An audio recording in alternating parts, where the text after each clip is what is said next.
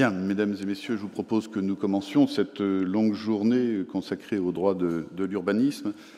Madame la, sénatrice, Monsieur le président honoraire de la section du contentieux, cher Daniel Labetoul, Monsieur le président de l'Ordre des avocats au Conseil d'État et à la Cour de cassation, Mesdames et Messieurs les présidents, Mesdames et Messieurs les professeurs, Mesdames et Messieurs les avocats au Conseil, Mesdames et Messieurs, chers collègues, je suis particulièrement heureux d'être parmi vous aujourd'hui et d'ouvrir ces entretiens du contentieux. C'est la première fois pour ce qui me concerne. Ces, entretiens sont un moment fort des colloques qui prennent place au, Palais Royal. Ils permettent la mise à disposition d'un certain nombre de documents et la discussion de thèmes qui, euh, cette année, euh, ce thème est consacré au droit de l'urbanisme et je crois que c'est particulièrement euh, utile et fructueux compte tenu des enjeux euh, de, cette, de, cette, réglementation et de ce contentieux. Et ces journées permettent de réunir des juges, des universitaires, des avocats et des acteurs des politiques publiques et des représentants associatifs afin d'apporter une diversité de, regards et d'expériences.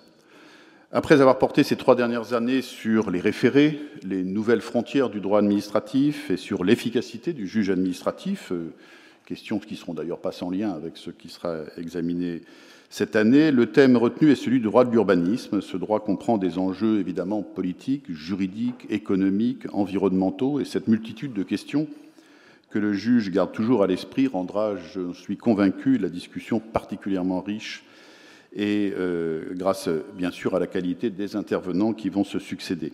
Je les remercie tous très chaleureusement d'avoir accepté l'invitation et permettez-moi également d'exprimer mes remerciements euh, à l'égard de ceux qui ont organisé ce colloque, notamment le président de la section du contentieux, Christophe Chantepie, la présidente et euh, Martine de Boisdève de la section du rapport des études et le président adjoint Fabien Reynaud, et puis bien sûr le président de, de l'Ordre des avocats au Conseil, euh, cher François Molinier. Le droit de l'urbanisme est avant tout pour nos concitoyens le droit du permis de construire. C'est certain, c'est celui qui renvoie au logement et avec toute la charge d'affect que cela comprend. Les politiques publiques sont naturellement appelées à prendre en compte cet affect en favorisant la construction de logements, comprise depuis 20 ans entre 340 000 et 500 000 par an, ou en promouvant des types d'habitation qui définissent la manière dont nous vivons ensemble, que l'on pense simplement à l'inconscient collectif charrié par le rêve pavillonnaire, en tout cas pendant de nombreuses années. L'effet de ce droit de l'utilisation des sols peut être constaté chaque jour dans l'agencement des villes, mais aussi dans les règles qui s'imposent aux constructions, Pensons à celles déclinées dans les plans locaux d'urbanisme qui encadrent la hauteur ou la couleur des immeubles. Le droit de l'urbanisme est d'abord historiquement une police administrative, une police qui régit l'espace dans lequel nous vivons et dans lequel nous agissons au quotidien, qui détermine les projets individuels et collectifs de construction et d'aménagement qui affectent les droits et le patrimoine des propriétaires. Comme pour de nombreuses disciplines, le concept d'urbanisme a commencé à être énoncé en tant que tel que bien après sa pratique, on peut rappeler les premiers plans de ville en damier qu'on attribue à Hippodamos de Milet au 5e siècle avant notre ère, ou la planification de la ville qu'énonce Platon au livre 6 des lois. Cette pratique avait en particulier dans l'Antiquité au Moyen Âge des objectifs sanitaires et de sécurité, avec en premier lieu, bien sûr, la lutte contre les épidémies et les incendies. Et on permettrait pour euh, l'ancien président de la Sécurité sociale d'évoquer la loi de 1850, un petit peu plus tardive, sur les logements insalubres, qui est une loi d'hygiène publique et qui a néanmoins constitué une première euh, organisation de la ville. Et d'ailleurs, au XIXe siècle, euh, ces réflexions avaient conduit à installer les usines, les, manufactures à l'est des grandes villes, comme on le sait à, Londres et à Paris, pour éviter que les vents d'ouest ne charrient les odeurs et les fumées sur la ville elle-même. Comme discipline identifiée, le terme lui-même n'est apparu dans la langue française qu'au cours des années 1910 pour désigner une science nouvelle, née de la société industrielle. Cette discipline nouvelle devait pour les uns mêler le progrès social et la technique, l'efficacité et bien sûr l'hygiène, pour les autres, à l'inverse, refléter la richesse des relations humaines et la permanence des traditions culturelles. Héritier d'une tradition, d'une réflexion critique et utopique qui, qui appuyait ses projets sur l'organisation spatiale, l'urbanisme visait déjà à répondre à l'ensemble des problèmes de la société, ou en tout cas à tenter de le faire. Le droit de l'urbanisme comprend naturellement cette ambition, ce qui n'est pas sans poser des problèmes d'efficacité, la multitude des objectifs pouvant limiter leur réalisation. La complexité de ce droit vient non seulement de ses enjeux, mais également du nombre d'acteurs impliqués et des multiples instruments de planification qui se sont développées, planification, encadrement et décision individuelle qui constituent ce droit. Pourtant, la sécurité juridique, la prévisibilité et le respect du principe de l'égalité sont ici d'une particulière importance. D'une certaine manière, ce droit concentre beaucoup des difficultés et des contradictions qui peuvent exister entre les passions humaines du propriétaire, du riverain, de l'association et les exigences du droit. Les aspirations contradictoires de notre société, comme l'opposition entre la volonté de densifier les villes et le souhait d'y développer des espaces verts, ou entre le modèle pavillonnaire que j'évoquais et le refus d'artificialiser encore les espaces naturels, se traduisent au contentieux. Le phénomène euh, Not in my backward qui correspond au refus de résidents d'un projet local d'intérêt commun lorsque sa réalisation leur ferait subir des nuisances, en est la manifestation la plus symptomatique. Confronté à cette difficulté, le développement du contentieux a toutefois en retour permis la création de remèdes ingénieux. Ils seront examinés au cours de la journée. Ils doivent limiter les recours parfois malveillants ou abusifs, donner des solutions effectives et pratiques aux litiges dont le juge a à connaître. Qu'il s'agisse des questions de recours, compétences juridictionnelles, recevabilité, pouvoir d'instruction, ou de l'office du juge, le droit de l'urbanisme est à bien des égards un laboratoire du droit, pour reprendre l'idée de Daniel Labetoul. Ces différents points qui concernent les enjeux du droit de l'urbanisme, son organisation avec l'éclatement du pouvoir de décision, et enfin la question du droit au recours et l'office du juge sont les questions centrales qui seront examinées aujourd'hui. Je vais simplement les, les esquisser très rapidement pour ouvrir ces débats. Premier élément, le droit de l'urbanisme s'est construit par strates successives, avec une multiplication des objectifs qui lui sont assignés. Comme le terme d'urbanisme lui-même, le droit est en cette matière récent. Si l'évolution de l'urbanisme faisait déjà déplorer à Baudelaire que, je le cite, la forme d'une ville change plus vite, hélas, que le cœur d'un mortel, c'est seulement à compter de la Première Guerre mondiale que l'on prend véritablement conscience en France de la croissance urbaine, la planification s'impose alors avec l'idée de zonage qui remonte à la loi Cornudet du 14 mars 1919. C'était se détacher d'une organisation sans planification a priori qui reposait seulement sur la détermination des pôles fonctionnels, comme à Rome où différents centres furent constitués, notamment autour des travaux de Michel-Ange. Le zonage permet de sortir de la pure logique d'autorisation et d'interdiction sans projet préétabli pour la collectivité. Après que l'acte d'Illois du 15 juin 1943 posa les bases de l'urbanisme contemporain en instaurant le principe de non-indemnisation des servitudes d'urbanisme et surtout en créant le permis de construire, l'urbanisme opérationnel se développe dans les années 1960 pour répondre aux besoins nés du baby-boom. La décentralisation, facteur évidemment décisif de la pratique du droit de l'urbanisme, l'entrée de l'environnement dans le droit de l'urbanisme en 1976, la date peut être retenue, et la loi SRU du 13 décembre 2000 marque l'urbanisme contemporain. Les grandes lois postérieures, comme la loi Grenelle II, la loi Allure ou la loi Elan, continuent le développement de ce droit avec des objectifs souvent disparates et qui peuvent apparaître comme créant une sorte d'instabilité juridique. Cette construction stratifiée et l'ambition de traiter par l'urbanisme des problèmes plus larges a mené le législateur à assigner une multitude d'objectifs en cette matière, avec des problèmes de lisibilité et de complexité qui ont été induits. Il suffit de lire l'article L101-2 du Code de l'urbanisme pour s'en convaincre. Cet article fixe des objectifs classiques comme la sécurité et la salubrité publique, on revient aux sources, la qualité urbaine, architecturale et paysagère, la mixité sociale dans l'habitat, et des objectifs plus originaux, comme, euh, je cite encore, la promotion du principe de conception universelle pour une société inclusive. La protection de l'environnement et la lutte contre le changement climatique sont également présentés comme une fin en matière d'urbanisme, et on le comprend. À cet égard, l'objectif précis de lutte contre l'artificialisation des sols avec un objectif d'absence d'artificialisation nette à terme, je cite le texte, pose des questions évidemment très particulières.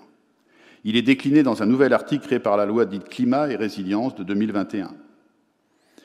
L'objectif de zéro artificialisation nette des sols est bien sûr une réponse au péril pour la biodiversité et l'environnement.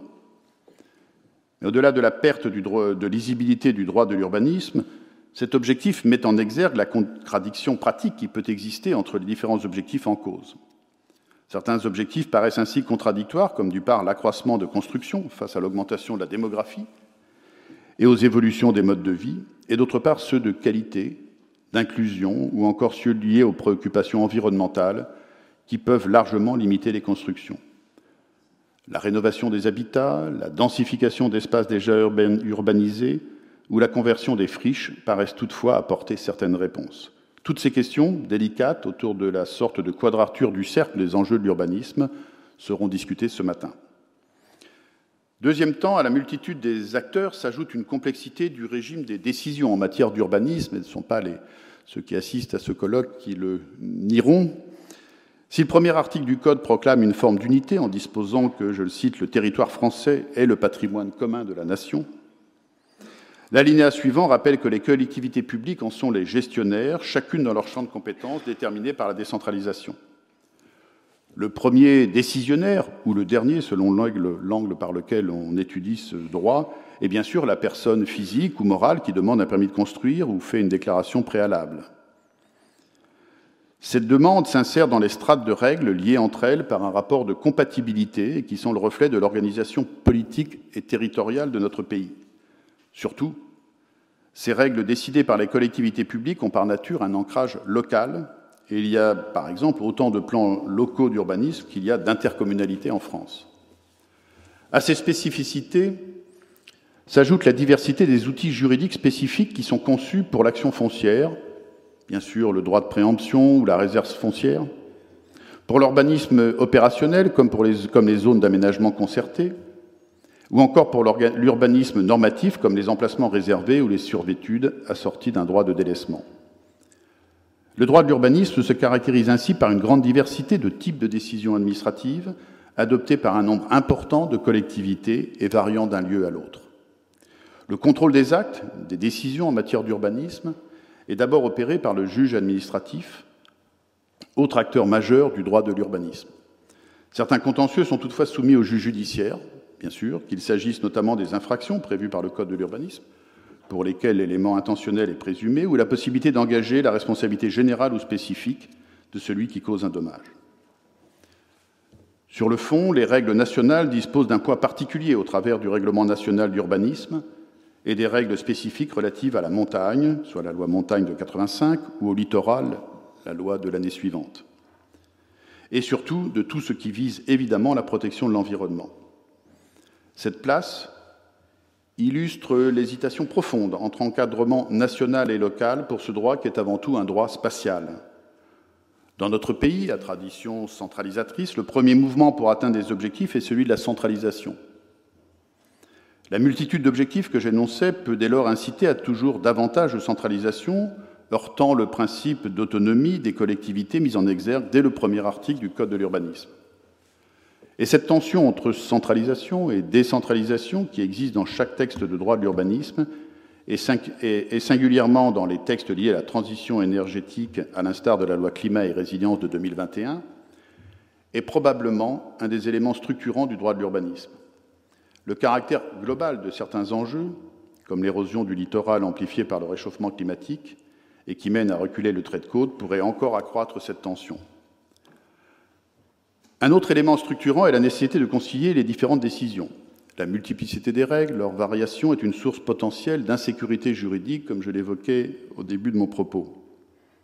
Elle reçoit des réponses innovantes, certificat d'urbanisme, qui a pour objet d'informer le demandeur sur les règles d'urbanisme applicables à un terrain, en assurant que ces règles seront appliquées aux demandes d'autorisation et aux déclarations préalables déposées dans les 18 mois. Pour l'administration, cette fois, la complexité des règles qu'elle doit appliquer a mené à la création du sursis à statuer qui permet à l'autorité compétente de reporter temporairement la réponse à apporter à une demande d'urbanisme. Ces mécanismes sont des outils pratiques qui permettent de concilier la complexité qui découle de la multiplicité des enjeux et les intérêts antagonistes rattachés à ces enjeux. Le troisième élément structurant qui répond à la complexité engendrée par la pluralité euh, des objectifs et la diversité des acteurs, c'est la conception du contentieux de l'urbanisme qui sera évidemment également au cœur de nos travaux aujourd'hui. Ce contentieux a vocation à apporter des remèdes à une forme de complexité qui pourrait sinon entraîner un immobilisme stérile et redouté. À certains égards, le contentieux de l'urbanisme peut être un laboratoire du contentieux administratif général. Il, concerne en effet concentre en effet les principales difficultés qui existent entre complexité du droit applicable, intérêt porté par les décisions examinées, utilisation parfois dilatoire et abusive des recours. En outre, il s'agit bien souvent d'un contentieux triangulaire, pour employer l'expression systématisée par le président Labetoul, qui soulignait ainsi la spécificité d'un recours où le requérant apparaît comme un tiers à la relation binaire qui existe d'ordinaire dans les contentieux administratifs classiques. Face à toutes ces complexités, le droit a d'une part évolué pour lutter contre les recours abusifs qui fragilisent la sécurité juridique des autorisations. Dès la loi du 9 février 1994, s'inspirant du rapport du Conseil d'État euh, de 1992, L'urbanisme pour un droit plus efficace, des dispositions particulières furent prévues pour le contentieux de l'urbanisme. C'était le début du développement des remèdes aux mots propres du droit de l'urbanisme, qui fut marqué par de nombreuses évolutions depuis 30 ans. On peut et il faut en particulier noter la rénovation de ce contentieux en 2013, à la suite d'un rapport établi par un groupe de travail présidé par le président, toujours Daniel Labetoul, puis en 2018 par euh, les propositions du rapport de la présidente Mogué, que je salue également. Ces réformes avaient pour objectif, pleinement assumé par les pouvoirs publics, d'augmenter le nombre de logements construits en faisant un lien, toutefois jamais établi, entre la faiblesse de la construction et le nombre de recours ou la durée pour les juger. Le droit de l'urbanisme encadre désormais mieux l'intérêt pour agir des requérants, limite les possibilités d'invoquer par la voie de l'exception l'illégalité des documents d'urbanisme. De nombreux autres mécanismes ont été institués pour réguler l'accès au prétoire en luttant contre les recours qui fragilisent cette sécurité des autorisations. C'est le cas de la cristallisation des moyens invoqués devant le juge saisi d'une requête relative à une décision d'occupation ou d'utilisation du sol, qui limite en même temps la recevabilité euh, des référés suspension, ou de la diminution en 2018 du délai au terme duquel un recours en annulation ne peut plus être formé à compter de l'achèvement de la construction ou de l'aménagement. La suppression de l'appel, je ne commenterai pas, pour un certain nombre d'autres autorisations d'urbanisme, est un autre exemple. Les mécanismes spécifiques du droit de l'urbanisme ont pu inspirer le droit administratif général, à l'instar de la possibilité laissée au juge de fixer une date de cristallisation des moyens, ouverte désormais pour tous les litiges, ou de l'inopérance des moyens tirés des vices de forme et de procédure lors de la contestation d'un acte réglementaire par voie d'exception ou lors du recours contre le refus d'abroger un tel acte. Les enjeux propres au droit de l'urbanisme, d'autre part, ont conduit à l'adaptation de l'office du juge. La possibilité de régularisation des actes, essentielle, qui combine la protection de la sécurité juridique à la protection du principe de l'égalité, est évidemment l'un des points les plus saillants de cet office particulier. Particulièrement plastique, la régularisation euh, peut ainsi intervenir durant l'instance et avant le jugement définitif de l'affaire, à l'initiative de l'administration ou du juge, ou encore a posteriori, c'est-à-dire après l'annulation conditionnelle de l'acte qui invite à sa réflexion. Mécanisme nécessaire au regard des impératifs du droit de l'urbanisme, la pratique de la régularisation n'est pas toujours gage de simplification du droit, et elle n'équivaut jamais à son immaculée conception. L'office du juge se caractérise, également par les délais de jugement contraints qui s'imposent à lui, très significatifs, et par l'obligation qui lui est faite lorsqu'il annule pour excès de pouvoir un acte intervenu en matière d'urbanisme ou en ordonne la suspension, de, se prononcer sur l'ensemble des moyens de la requête qu'il estime susceptible de fonder l'annulation ou la suspension en l'état du dossier. Ces règles importantes appellent toutefois une vigilance particulière. La limitation des recours en cette matière permet de tarir le flux des recours abusifs et l'office du juge peut limiter l'effet de, de malfaçon régularisable par des modifications qui n'apportent pas au projet un bouleversement tel qu'il en changerait la nature même, pour reprendre les termes du Code. Toutefois, la complexité engendrée par les règles spécifiques entraîne également des difficultés particulières pour le juge administratif dont le travail est à l'évidence rendu plus épineux. Si le droit de l'urbanisme est un utile laboratoire, tous les produits qui y sont développés ne pourront sans doute pas être étendus à l'ensemble du droit administratif. Le contraire complexifierait sans doute excessivement ce droit. Voilà esquissé quelques grandes questions, quelques sujets qu'aborderont les entretiens d'aujourd'hui. Autant dire combien ils sont importants pour euh, nous, au sein du Conseil d'État, pour tous les juges de la juridiction administrative qui y sont confrontés, et je n'en doute pas pour tous les, les, acteurs du droit de l'urbanisme, quelle que soit leur position. Je tiens, avant de donner la parole aux premiers orateurs et à laisser le président Labetoul intervenir, renouveler mes remerciements à l'ensemble des intervenants qui nous font aujourd'hui l'honneur de leur présence, de leur participation à ces journées du contentieux. Je leur souhaite, je vous souhaite de passionnants et fructueux échanges à l'occasion des entretiens d'aujourd'hui. Malheureusement, je serai pour des raisons indépendantes de volonté obligé de quitter cette séance assez rapidement. Mais je vous remercie de votre attention et je vous souhaite une très belle journée de travail.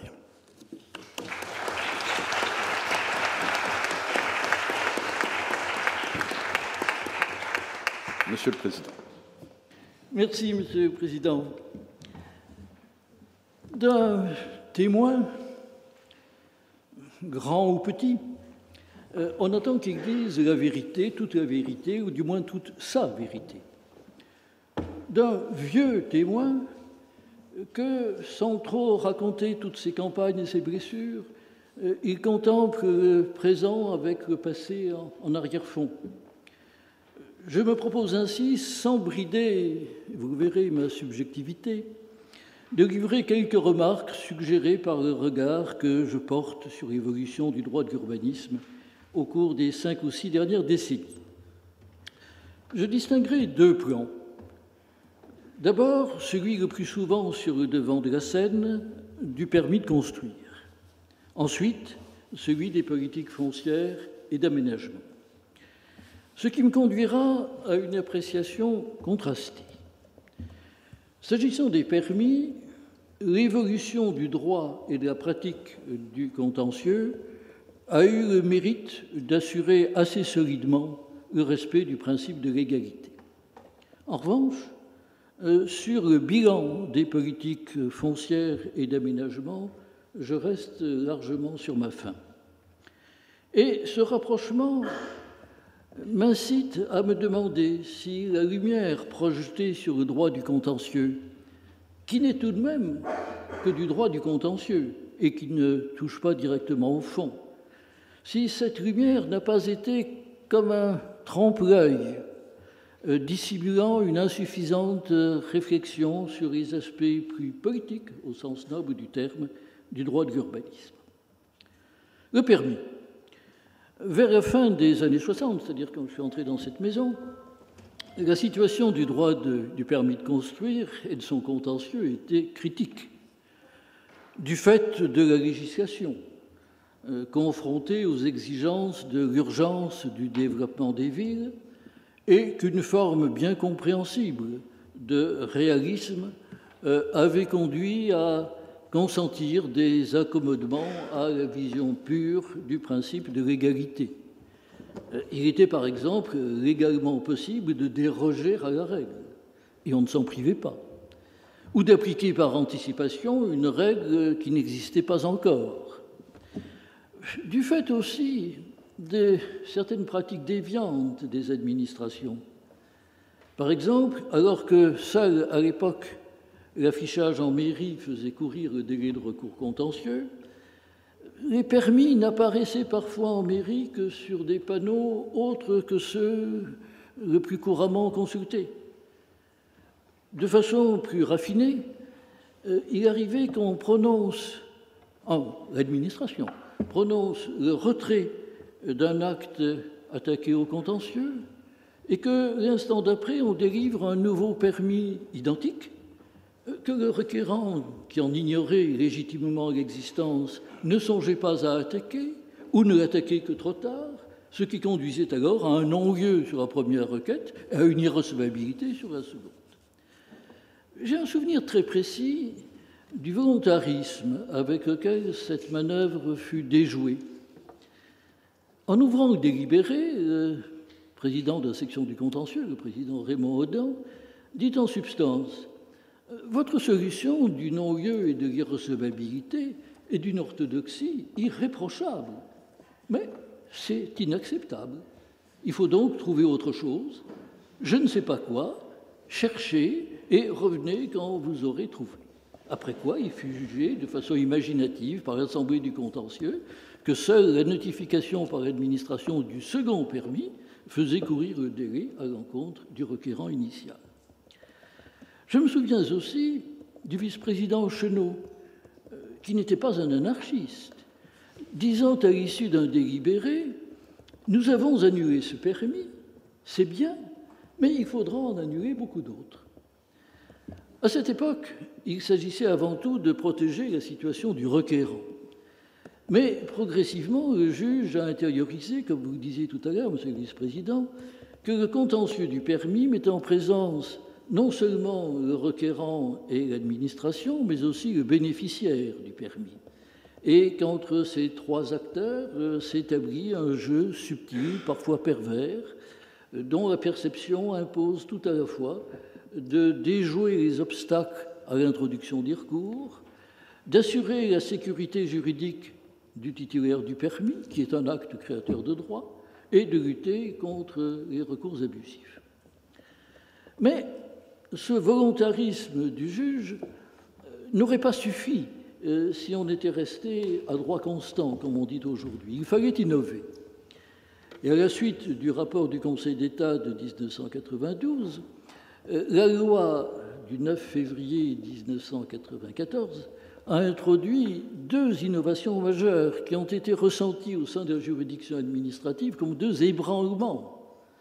D'une part, une limitation de l'exception d'illégalité vis-à-vis des documents d'urbanisme, et ce n'était pas rien. Et d'autre part, l'obligation faite à l'auteur d'un recours de notifier celui-ci au titulaire. Ces deux règles sont entrées aujourd'hui dans les habitudes et paraissent assez normales. Mais à l'époque, à l'époque, elles ont, dans cette maison, et notamment au sein de la section du contentieux, suscité de très vives critiques, très vives critiques, au motif d'ailleurs exact qu'elles allaient à l'encontre de, de principes bien établis du recours pour excès de pouvoir. Et ce n'est peut-être pas un hasard euh, si euh, le rapport qui proposait ces solutions ne fut soumis à l'approbation que de la section du rapport et de la section des travaux publics, sans intervention ni de l'Assemblée générale, ni de la section du contentieux. C'est ainsi que les choses se sont passées. Et quand on lit le rapport, quand on lit aujourd'hui le texte initial du rapport de 1992, ça apparaît à la troisième page. Ça a été adopté par la section du rapport, la section du travaux publics. Retenons en tout cas que la théorie classique du recours pour excès de pouvoir a alors payé un lourd tribut euh, à la cause de l'urbanisme. Le gouvernement et le Parlement eurent moins d'état d'âme, du moins pour ce qui touchait au contentieux. En revanche, alors que le rapport du Conseil d'État proposait aussi, en dehors des dispositions relatives au contentieux, bien d'autres dispositions procédant de la même logique euh, du remède de cheval, mais qui, cette fois, visait les acteurs et le fond du droit, encadrer les postes, euh, limiter drastiquement la possibilité de les réviser à tout moment, création sur l'ensemble du territoire de directives d'aménagement s'imposant aux documents d'urbanisme locaux et à la main de l'État, fin de l'applicabilité directe de la loi littorale, rationalisation du droit de préemption, et j'en passe. Or, le gouvernement et le législateur se sont bien gardés euh, de mettre ces questions en débat et ne sont pas allés au-delà euh, du droit du contentieux. Et sans doute touche-t-on là à une donnée permanente, c'est que la tentation est grande pour les pouvoirs publics, et je ne leur en fais pas grief, c'est humain, de faire comme si, pour résoudre les problèmes de l'urbanisme dont tous les journaux parlent, n'est-ce pas, et notamment du permis, comme s'il suffisait de modifier le droit du contentieux, en évitant ainsi d'aborder les sujets politiquement plus sensibles des pouvoirs respectifs de l'État et des collectivités locales, ou celui, tout aussi important, de l'équilibre à trouver entre l'action d'urbanisme et le droit de propriété. Comme si aussi la fragilité de bien des permis ne tenait pas d'abord à l'imprécision de la règle de fond applicable, qu'il s'agisse de plusieurs des dispositions de la loi littorale d'applicabilité directe, malheureusement, ou de bien des articles de plan local d'urbanisme relatifs à l'aspect des constructions. Pour ce qui est du droit du contentieux, euh, certains, certains théoriciens euh, ont regretté, et je le comprends, la constitution progressive d'un particularisme des règles applicables en matière d'urbanisme, Mais on peut aussi penser que les réformes du droit du contentieux de l'urbanisme ont contribué, au-delà de l'urbanisme, à une maturation des esprits pour faire évoluer le droit du contentieux en général.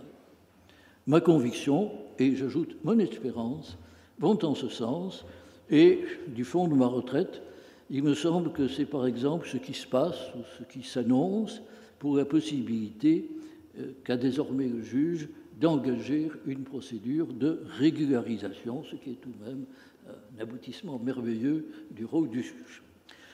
Quoi qu'il en soit, euh, grâce à la convergence du gouvernement, du législateur et du juge, le bilan du contentieux du permis, à l'actif duquel il faut bien entendu porter aussi la réduction des délais de jugement et le développement du référé, ce bilan paraît raisonnablement satisfaisant.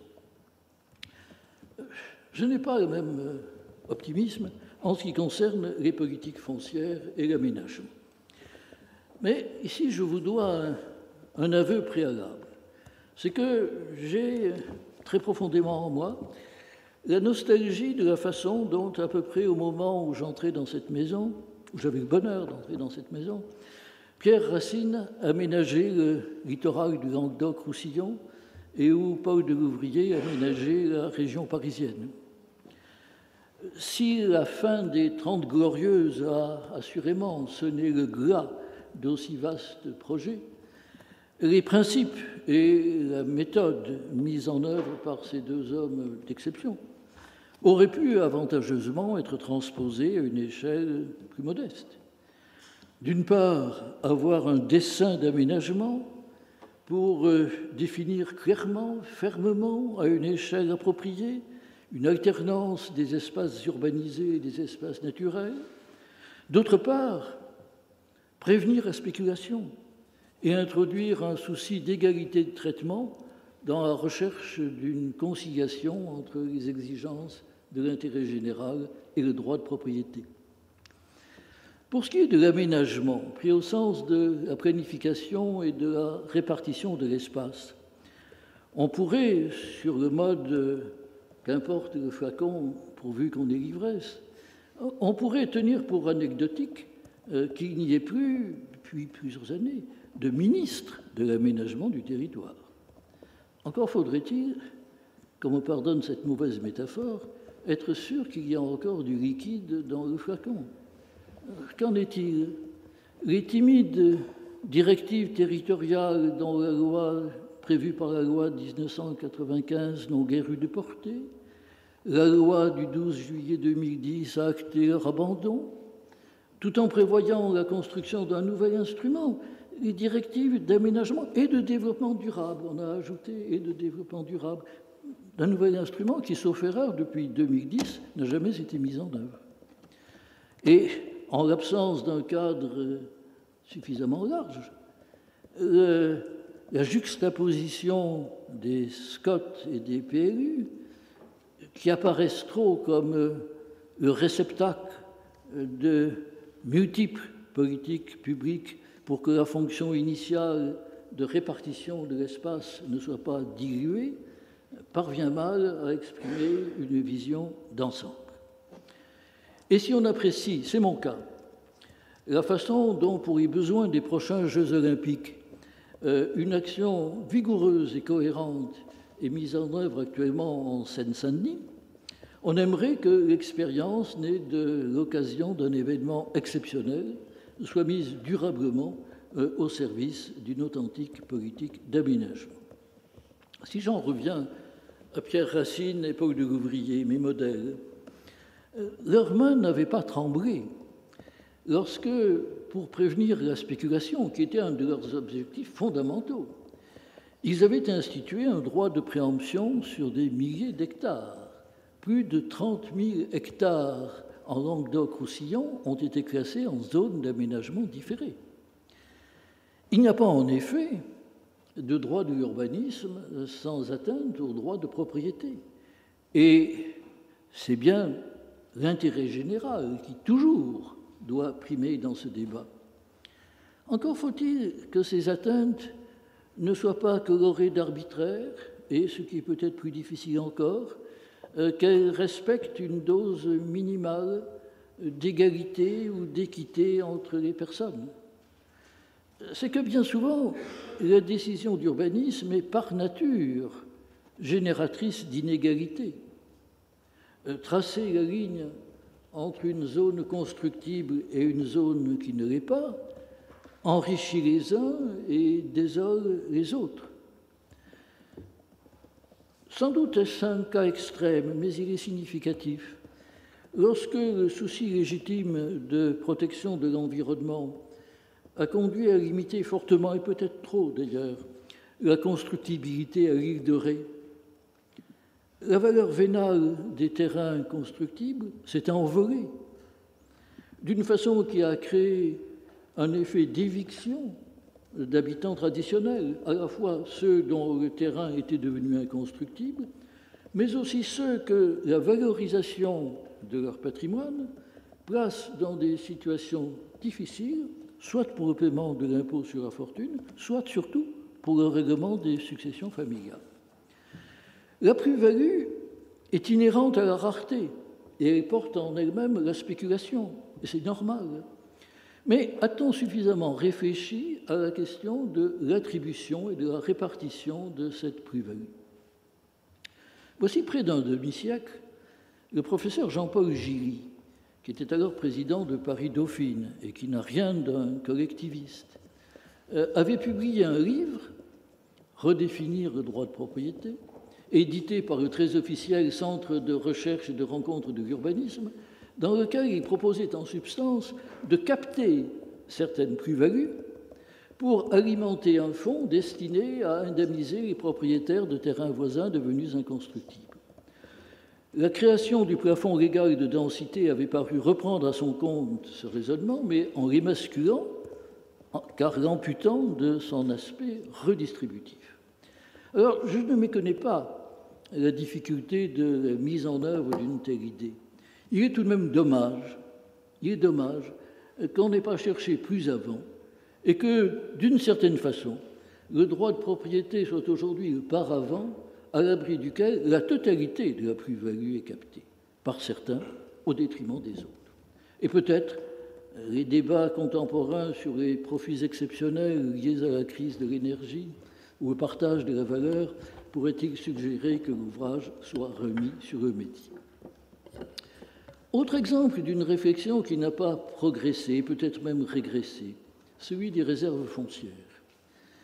On peut remonter ici à un très intéressant avis de la section des travaux publics du 8 octobre 1964, bien connu à l'époque et repris dans la belle étude que le Conseil d'État a consacrée en 2008 au droit de préemption.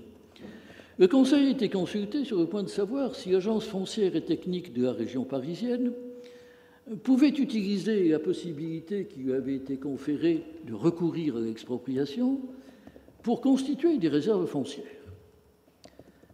Le Conseil n'avait pas dit non, mais il avait mis en lumière le risque d'un détournement dans la mesure où ce dispositif, je cite, pourrait conduire, en cas de revente des terrains par l'expropriant, à la réalisation d'une plus-value Peut-être d'ailleurs, je cite toujours, peut-être d'ailleurs envisager comme seul but de l'expropriation ce qui constituerait un détournement de procédure et par suite un détournement de pouvoir. Fin de citation.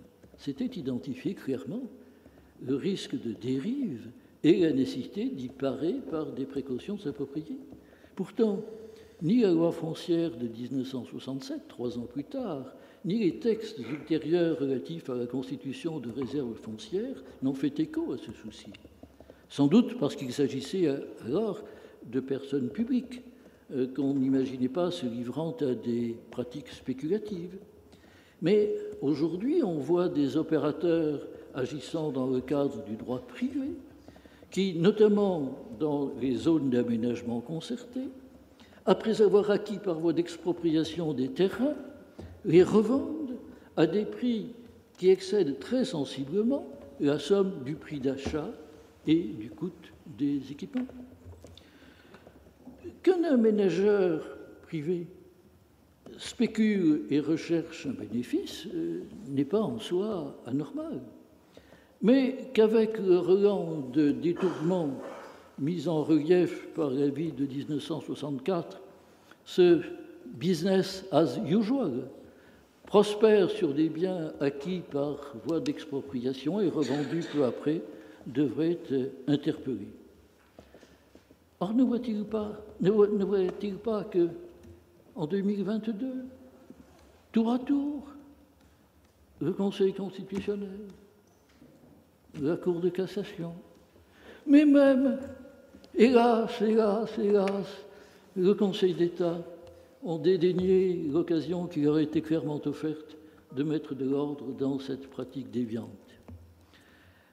Dans la même veine, on peut aussi regretter qu'alors pourtant que c'est à la demande du gouvernement euh, qu'en 2008, le Conseil d'État avait mené une étude consacrée au droit de préemption, qui mettait en lumière diverses dérives et proposait diverses clarifications, notamment la distinction entre une préemption planifiée, à laquelle il serait pertinent de recourir, et une préemption d'opportunité à éviter, ces, préconisations ne paraissent guère avoir été suivies d'effet. Mesdames et messieurs, il serait grand temps que je conclue. Mais en vérité, je suis revenu à mon point de départ. Une politique du contentieux euh, ne suffit pas à faire une bonne politique publique et il n'y a rien à ajouter à cela. Je me contente de vous remercier de l'attention et de la patience que vous m'avez consentie. Merci.